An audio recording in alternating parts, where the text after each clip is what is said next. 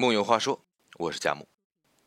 咱们中国人一直很讲究一个度，也就是常常说的一种过犹不及的分寸感。将分寸把握的恰如其分，便能像水那样，能圆能方，能曲能直。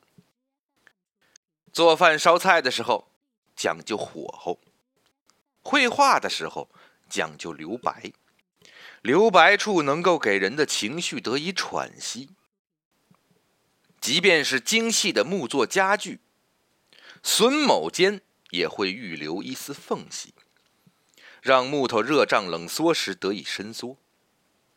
生命各种百味，无非一咸一淡，一进一退，恰到好处的分寸，余味无穷，自得妙境。话不可以说尽，要把握分寸。话说欧阳修在官场上吃过几次亏以后，总算明白了：余言顺意而意悦，直言逆耳而触怒。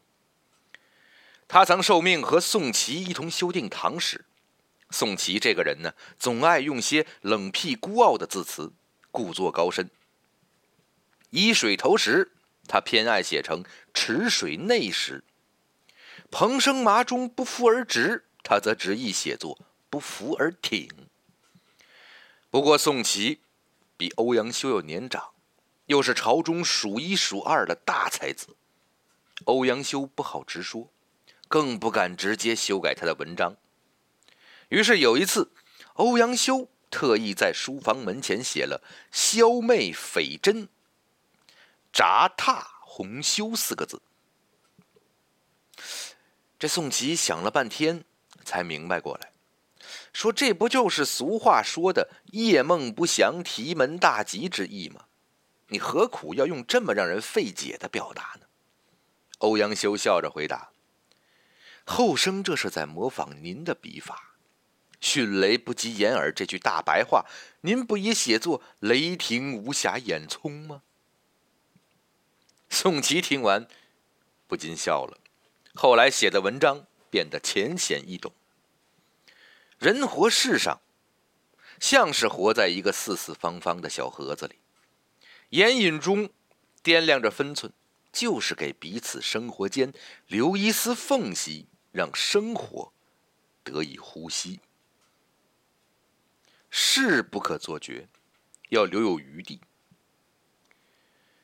说刘姥姥这么一个穷苦乡下来的老太婆，面对朱门绣户的富人千金公子贵人，用看似糊涂的幽默言行，得到了贾府上上下下的慷慨解囊。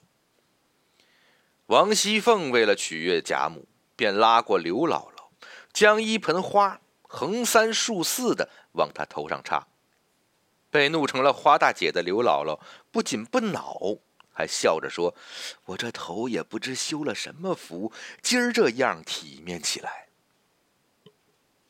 众人继续取笑他是老妖精时，他也继续笑着回答：“我虽老了，年轻时也风流，爱个花粉儿的，今儿老风流才好。”后来刘姥姥的一句“老刘老刘，食量大如牛，吃一个老母猪不抬头。”更成为自黑的金句，连高冷的黛玉都忍不住笑岔了气儿。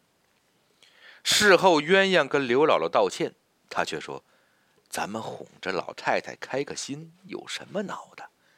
你先嘱咐我，我就明白了。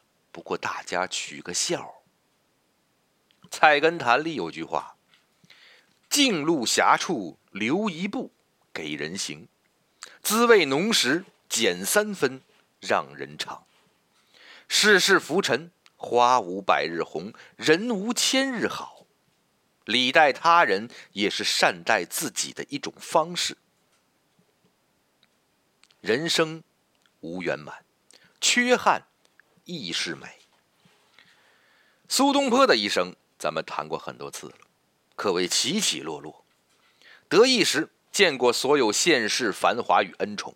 失意时，见过荒山野岭中满目凄凉；但即便走到哪儿，他始终且行且珍惜，诗酒趁年华。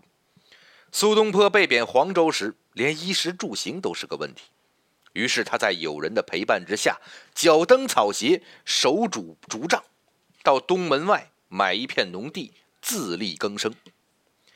谁知那天行至半途，就忽而下起了雨，有人慌忙的找地方避雨，可只有苏东坡一个人矗立在原地。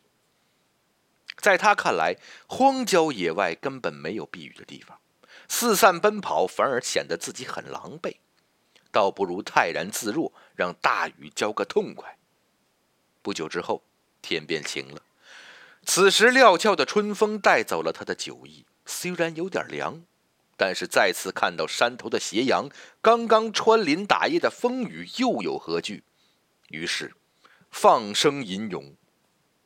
回首向来萧瑟处，归去，也无风雨也无晴。